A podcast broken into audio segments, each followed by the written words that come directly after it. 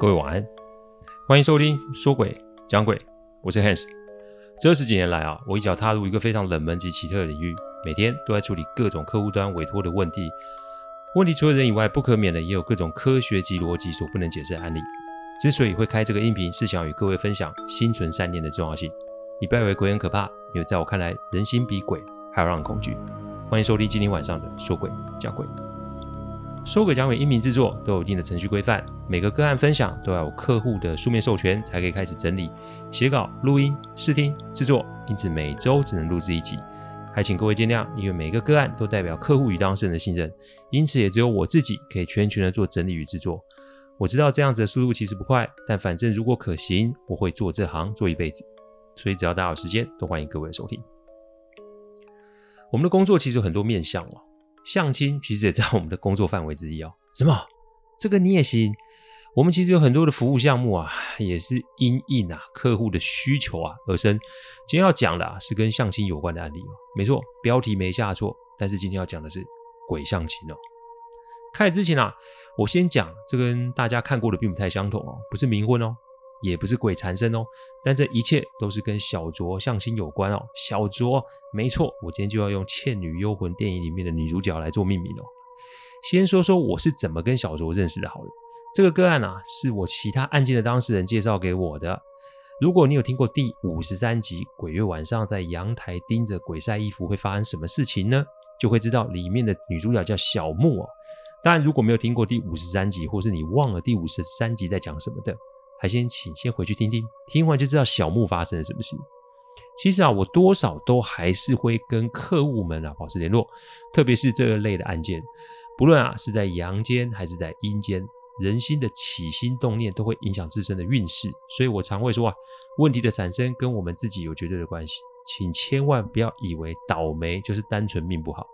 什么时候学会自省与觉察，那就什么时候会有清明平静的生活。这一点我讲过非常非常多次，将来也会分享更多。有些客户啊，在遇完这些事情呢、啊，又再度复发的状况，这个之后都会再做分享。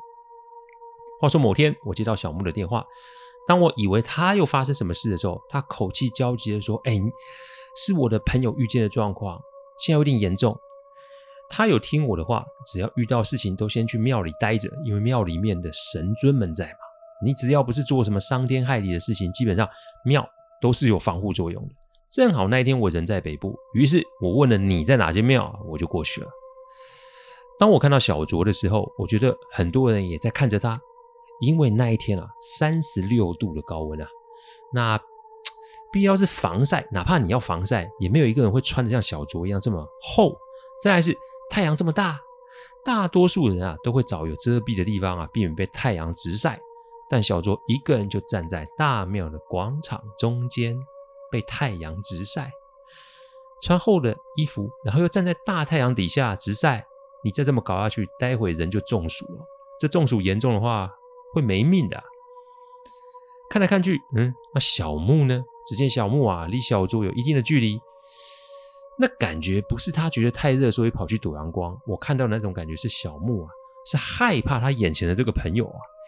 那是一种啊，出自人身防卫本能的求生反应。我刻意的往小卓方向走，在离他大约十公尺的地方啊，我发现怎么这么凉？那种就像是有一种冷气对着你吹的那种感觉。我绕着小卓走了一圈，我发现只有面对他的那个方向才会有冷意。好，这也没关系，反正就是有状况嘛。但让我开始觉得有怪的地方是，这股冷意有点。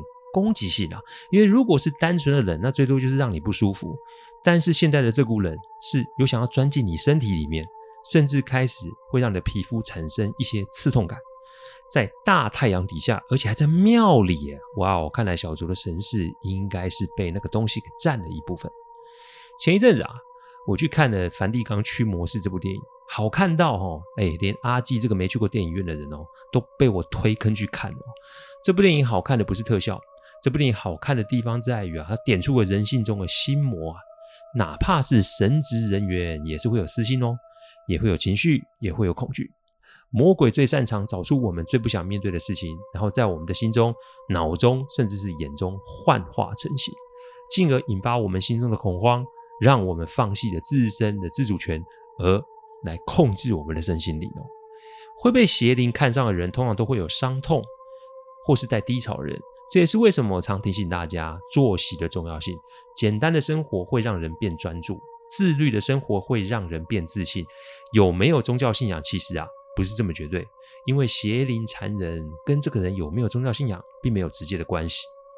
简单的事情其实不简单，复杂的事情其实也不难，一切都只是人心在作祟罢了。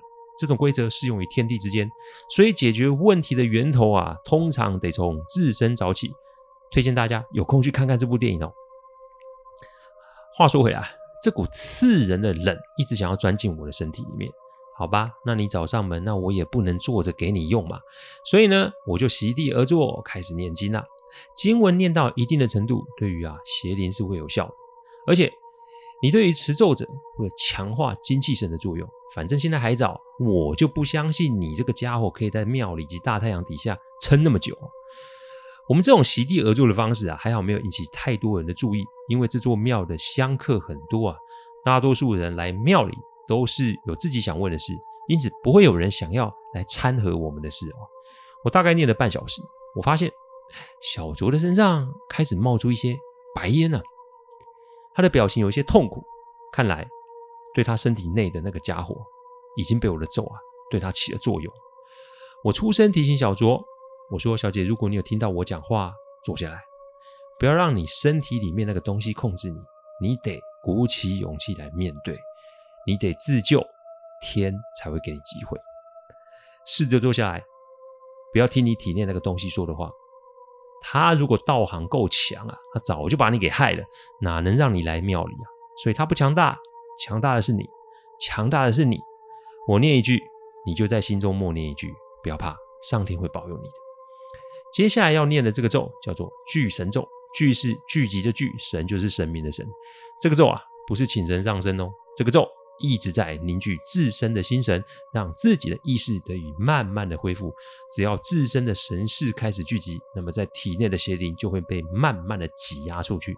而这个时候，庙里还有阳光的环境下，哎，那这个附在你身体里面这个家伙啊，只有被吊打的份。没多久，小卓坐了下来。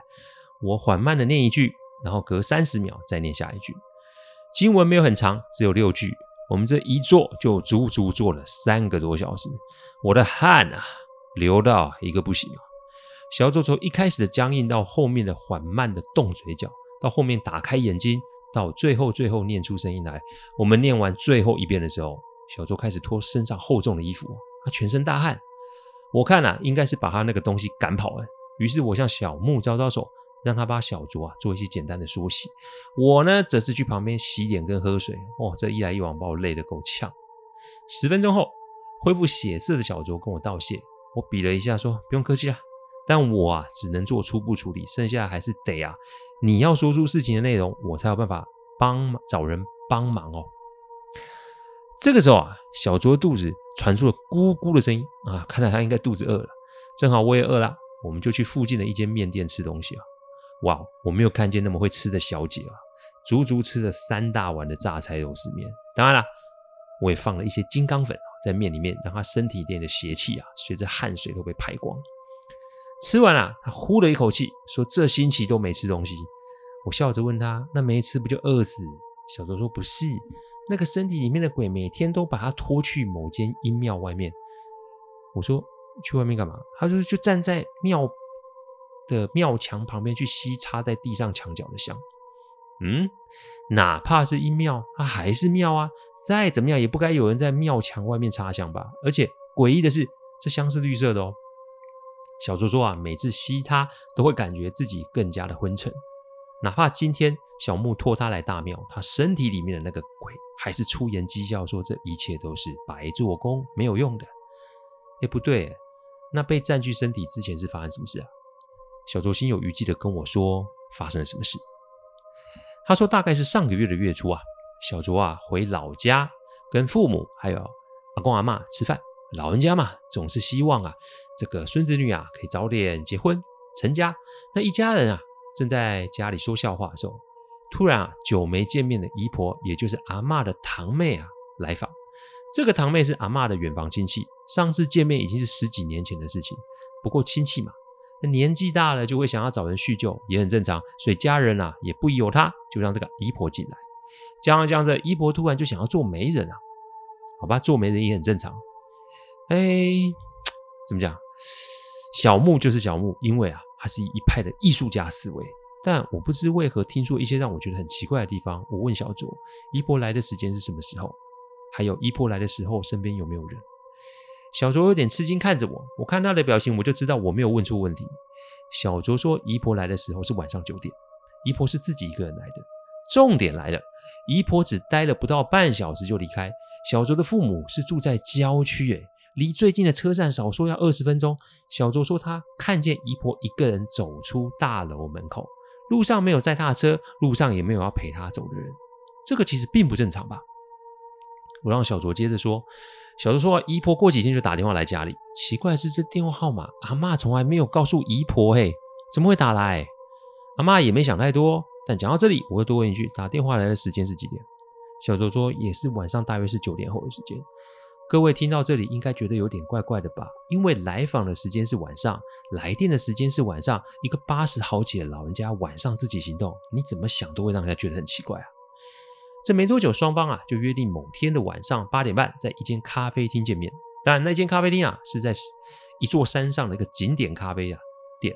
我听到这里，我就觉得奇怪了。正常来说，第一次见面，哎，你也约一个人比较多的公开场合啊。这山上咖啡店说什么都让人家觉得不妥嘛。阿妈一开始也觉得不太好，但想说啊，不如就让小卓的哥哥啊开车一起陪着前往，应该也没什么闪失，于是就答应了。那一天是星期五。隔天不用上班，所以小卓跟二哥啊就晚上七点出发。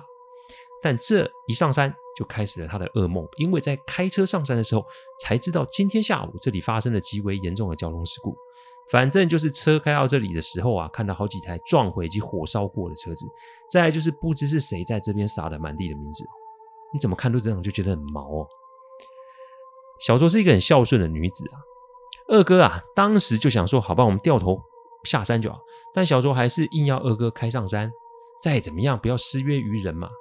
但当快开到咖啡店的时候，二哥发现停车场根本一台车都没有，咖啡店也没有营业啊。正当两个人觉得奇怪的时候，小卓的手机响了，他一接，里面传来姨婆的声音。姨婆说：“那个男的到喽。”小卓，你下车就可以看到他。小卓这个时候还是不疑有他的问姨婆说：“姨婆，今天咖啡店没有开耶，而且这里也没有看到任何人啊，您是不是记错地方了？”只见话筒那一端就传来了姨婆的冷笑声：“我是说，你下车可以见到那个男的，我没有说在咖啡店里面呐、啊，嘿嘿嘿。再来是我要你们见面，我也没有要你们聊天呐、啊。”说完电话就挂断。我想任谁听到这个都会让人觉得很可怕吧？小卓发抖，哭着把刚刚姨婆说的跟二哥说：“如果当下他们开车走人，其实也许没事。”但小卓的二哥啊是个职业军人，他是个无神论者。听到这里就把车停了下来，说：“我现在就去看看是谁在那边装神弄鬼，看我不把这些人啊抓出来教训一顿。”然后呢，不顾小卓的拦阻下车。结果呢，走到咖啡店前面啊，发现有一张桌子，上面有一个男生的遗照，桌子上铺了白色的桌布，然后旁边挂上黑色的挽联。这很明显是一个往生者祭拜的摆设吧？那个男的样子就如同姨婆跟阿嬷说的一模一样啊！说到这里不吓人是假的吧？但小卓的二哥还是秉持军人本色，一下就把供桌给踹翻了，而且在原地飙国骂，边骂边把这往生者的相框啊踩破。小卓整个人就待在旁边看着二哥大发飙。完了，二哥解气的拉着小卓上车。一路上，两个人都没有说话，但小卓手机一直响，一直响，看来电显示都没有号码，他非常的害怕。好不容易回到家，结果才到家，才知道家中的公妈神主牌掉了下来，这一切绝对不是什么巧合吧？小周就一五一十的把所有的事情讲了出来，全家人被吓得不轻，阿嬷更是被吓得瘫坐在椅子上。但过不久，家中的门铃响了起来，二哥一看。结果也是被吓傻了，因为那姨婆正一脸阴笑的带着那个男生，那个男生的脸上有很多的脚印啊，一波后面的这个男生是个纸人，而他脸上的照片就是刚刚二哥踩的那张照片。还好家中有拜公妈，所以众人是死都不开门啊，就这么过了一夜。隔天一早，一家人对于怎么处理这个事情有非常多的想法，但小卓就是坚持自己一个人先离开家里，因为他觉得被盯上的人是自己，而不是家人。如果再拖下去，只怕家人一个一个都会被牵连，尤其是自幼疼爱他的阿公阿嬷。他这才不顾家人的反对，北上去投靠自己的好朋友小木啊。但这才来小木家不到两天，就觉得自己被控制住了，感觉就像是有一股看不见的力量一直在想要侵入他的脑袋里面。不过他自己的意识还算强，这才有了小木带他来庙里，后来中招的事情。我跟他要了家中的地址，我打通电话给阿纪，我跟他说了这件事。阿纪说啊，这很少见，这叫鬼媒婆啊。就是有一种啊，不知道是人还是鬼，或是半人半鬼的东西，为了要延续自己在阳世间的时间，所以专门做这种勾当。反正就是媒和活人与死人的婚事。我本来以为这是冥跟冥婚有关系啊，阿基说这不太一样，相反的，这是强迫结合的，而且施术者在这中间会获得极大的好处，因为鬼想娶亲，那么就得付出代价。施术者如果是活人，那么通常就是获得金钱上的好处；但施术者如果不是活人，那么就通常会获得修行或是人命的好处。反正有利于自己，但不利于别人就是。但不论是哪一种，现在那个媒婆一定在小卓家附近有眼线。我请阿纪先去那里看看，至少先做到一定程度的防护，让啊小卓的家人不要遭受到无谓的灾祸。等到一切准备好后。阿纪再上来找我。阿纪说：“啊，你今天在庙里搞这么一出啊，想必啊，你应该又得罪人或鬼了吧？因此现在要小心的是你呢，不是小卓。”我心里想：怎么又有我的事嘞？好吧，来就来吧，就看这个鬼媒婆想怎么办呗。留在小木家不是很安全。那一阵子正好是妈祖绕境啊，所以啊，我认识的庙宇也没有太多的位置可以租或住啊。我想了想，那不如去大饭店住好了。各位可能不知道，大饭店其实是很有讲究的。很多听众一定常听到哪间饭店闹鬼，或是闹出什么灵异事件。但大家不知道的是，某些饭店其实是有做风水的。讲白一点，台湾这么小，如果什么都讲究啊，那有些地啊，要么就是取得成本太高，不然就是什么都不能用。因此，风水的设计其实就是非常非常的重要。我工作的这些年也看了不少。小道消息还是有的，所以我们就挑了一间饭店作为根据地。至少我那风水师的朋友是说，不是什么东西都可以随意的进出这间饭店。好，就挑这里。不过我发现啊，只要过了下午五点，小卓就开始全身不对劲。我把我的护身符啊直接拿下来挂在他身上，接着立马收拾一下，我们就驱车而至饭店。到了饭店，到底还是男女有别。我订了一间大房，这个大房是中间有门，然后分成。两间的，我把他们安置在没有进出口的里面的那一间，而看守大门及有落地窗的这间就是我我住了哦。那天晚上啊，我把艾草及香全部都给小卓用上了，小木也顺便啊洗了及熏了一遍。鬼气这种东西不可不防，因为一个不小心被反噬就会造成很大的伤害。清磁场这种事情不是迷信哦，这个以后我会用别的案例来跟大家分享哦。两个用完后都说想睡了，我拿出八个小灯。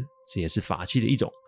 这个灯啊，叫聚灵灯哦。重点在于防护被防护者的神识。要知道啊，阴邪之物就算进不来这个饭店，但不代表他们没有办法用梦境的方式来影响人哦。这个灯就像是一个呃避频器，可以中断掉鬼所传输的讯号，让人可以不受过多的干扰哦。我突然怎么想，都觉得我觉得小卓的手机一定会响，所以呢，我就把手机呀、打开来，然后充电。其实我一打开手机就看到很多讯息啊！我也是第一次看到未显示号码还可以传讯息，看来鬼还蛮有科技感的哦。为了求隐秘，我特别把所有的房间的灯都关上，聚灵灯还有我这边的一些灯光啊，我就保持亮着。其实说穿了，跟阴邪之物的较劲就是一种意志力的比较，也就是说，你越怕，它就越张狂。我常说精气神，精气神。意志稳定，身体强健，自然就会生出一股正气。正所谓人就是最好的风水，就是这个道理。所以我每天啊，每次都在跟大家讲，晚上不要太晚睡，晚上不要乱出门，东西不要胡乱吃，运动要随时保持，就是这个道理。突然，小卓手机萤幕灯亮了，哼，该来了还是来了吧。我盯着巨灵灯的烛光，那个光有些波动，看来这个鬼媒婆想进小卓梦境的如意算盘被我挡了下来。那会用手机就代表他没其他的招了吧？嘿嘿，你别以为你这样就跑得掉哦。定下的亲就要履行，谁都拦不住。想想你的家人，我找不到你，我就找他们。嗯，大言不惭。我就拨了通电话给阿季，阿季听了就笑笑说：“哎呀，鬼也会吹牛跟虚张声势的啦，没什么大不了。我已经做完该有的防护了，他们短期之间不会有什么问题。正好他们家附近有两间庙，一大一小，已经报请神明，有这种事，上面的自然会来看护小卓的家人。只是神尊有指示。”要把这个害人的东西啊给抓来，上面会惩罚。这讯息还传没多久，电话就来了。哎，反正呢，就是极道苍生，年轻人不要多管闲事，不然连你都会有事。你真的以为这挡得住我吗？的确有点吓人。不过我也知道，如果他真的有办法，早就进来了，怎么还会用电话来唬我啊？我还是不为所动的，继续听他在讲。讲到最后，哎呦，鬼会生气耶，脏话都骂上了。我还是不动声色，看他到底想讲什么。搞到最后，最后他竟然跟我低声下气的求情，说他也是逼不得已要做这些事。如果这事情没搞定，他出事不要紧，他的儿子也许就活不下去了。嗯呢，我常说人跟鬼一样啊，硬的不行就来软的。这我也不知道看了多少遍，说白一点，被骗了不少次。但我还是没回应，我就把电话给挂了。接下来，哪怕他打再多次，我也不接。就这样，我们挨到了隔天早上。隔天早上，小卓啊实在是放不下家中的亲人，所以就用公共电话打回去问。这一问，整个人脸色发白，就倒在沙发上。正当我以为是家中有人发生意外，小卓发抖的说：“那个怪姨婆昨天晚上死在家里。”阿基说的一点都没错，鬼媒婆啊，有活的也有死的。看来昨天这个姨婆是活人就对了。姨婆的家里面啊。只剩一个常年卧病在床的儿子，而且是在医院。看来这老人家昨天说的真不假，但无奈是他作恶在先，因此被老天收了性命。我也爱莫能助。正当我在想要怎么处理后续啊，阿纪就打给我。阿纪要我们三个人立马回到小卓的家里，因为这个事情还没完。鬼媒婆是死了，但他答应的那门亲事，对方可是当真的哦。对方当真？阿纪说：“那不然你以为那个鬼姨婆会怎么死的？”天哪！我听听完脸心都凉了一半。哎，这事情才刚开始吗？当我们回到小卓家的时候，阿纪还在弄他们家的狗骂。阿基说：“好险，家里的狗妈有保佑，不然小卓二哥绝对不会这么平安哦。”我看他们家的神主牌啊，那个牌后面都裂开了。阿基搞了半天才把小卓家中的神主牌安好，还没喘口气，警察找上门。因为姨婆生前的足迹还是得清查一下。姨婆从上个星期人就在这里出没。她是被发现死在一个旅社的浴室里面，人是浸在水里死的。警方研判他杀，这才开始查案。但小周他们只讲了姨婆有来访，然后说要介绍亲事。远景说，目前啊，法医还没有给出具体的死亡时间。但由于姨婆家中也没有任何人可以处理，所以如果可以的话，警方还是希望阿嬷这里可以代为认尸及办理后事哦。好，好不容易送远景离开，所有人都处在一个。震惊及不可置信的状况之中，我简单的介绍我跟阿基是干什么的，然后就帮每个人做了一些简单的小法事，安神兼护身啊。结束之后，我们当天就在小卓家中住了下来，因为我真的太累了。由于房间数不够，我跟阿基就睡在一楼的客厅。那天不知道为什么，阿基就给我拿了一把躺椅，放在客厅大门前面，他让我睡在这里。我看他的表情，我就知道一定有事。但多年下来的相处啊。这个默契也让我知道，不用问啊，做就对了吧。那一天我很快就睡着了，因为前一天在饭店我根本就没睡啊，一睡就非常沉啊。但大概那天晚上我就知道为什么阿基 要我睡在这个门前面，因为大约是凌晨三点多，我听到有人在敲门，并伴随着一种怎么形容？我确定这是男人的声音，不过这个声音很细，感觉是那种气很少那种声音，气若游丝，就是这四个字。你快出来啊！不然我得要杀光你们家的人呐！各位有听到哦？哦，半夜就找上门来啊！我不确定自己是在梦境中还是已经醒了，但我看着阿吉已经静静的坐在地上，准备了一地的爬起啊。那接下来现在是要准备干嘛呢？一切都得等下集再做分享。谢谢大家赏光，听完后请喝杯温开水再去休息。我讲的不是什么乡野奇谈，我讲的是真实发生的案例。最希望是劝大家心存善念，祝各位有个好梦。我们下周再来说鬼讲鬼，各位晚安。